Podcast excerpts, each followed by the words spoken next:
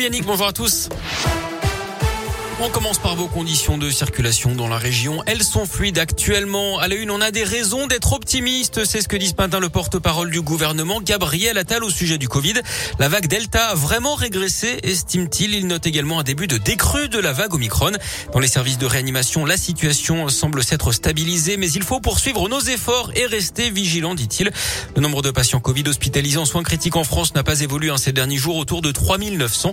Le nombre de cas de contamination est toujours très élevé plus de 295 000 cas en moyenne chaque jour sur les sept derniers jours, mais il augmente à un rythme moins rapide désormais.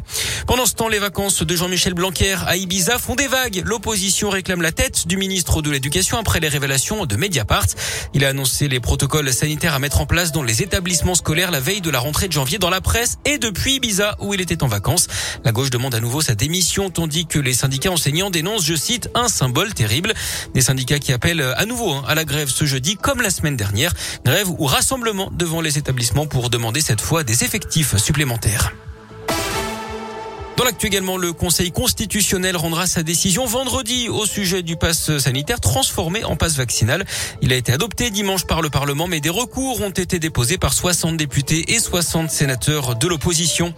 Le skieur qui aurait mortellement percuté une fillette de 5 ans samedi en Haute-Savoie a été mis en examen pour homicide involontaire et placé sous contrôle judiciaire. D'après France 3, sa vitesse excessive serait en cause dans ce dramatique accident. Ce pompier volontaire avait lui-même prodigué les premiers soins à la fillette. Elle avait succombé dans l'hélicoptère qui l'emmenait à l'hôpital. Une maison en flammes cette nuit à Franchelin, route de Saint-Trévier dans l'Ain, près de Villefranche-sur-Saône au nord de Lyon. Les pompiers ont été appelés vers minuit. Le feu a été maîtrisé par trois lances à incendie. Il n'y a pas eu de blessés. Les deux occupants seront relogés par leur famille. Les opérations de déblai très difficiles sont toujours en cours.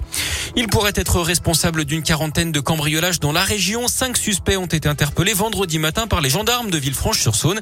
Ils seraient impliqués dans une douzaine de tentatives de cambriolage dans le Beaujolais, le Val-de-Saône au nord de Lyon et d'autres également dans la région d'après le progrès.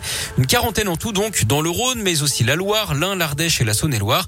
Ils ciblaient uniquement des commerces de proximité, pharmacie, tabac ou encore boucherie. Une information a été judiciaire a été ouverte. Trois des cinq suspects considérés comme des mineurs isolés ont été placés en détention provisoire. Les autres placés sous contrôle judiciaire. Du sport et du tennis avec l'Open d'Australie. Arthur Rinderkner est sur les cours en ce moment contre l'Australien Popirine. Ce matin, Benoît Paire s'est qualifié pour le second tour. Ça passe également pour Alizé Cornet, Richard Gasquet, élimination revanche d'Hugo Gaston, de Clara Burel, d'Océane Dodin et de Caroline Garcia. Et puis du basket, la Gielbourg est en déplacement en Eurocoupe à Venise ce soir.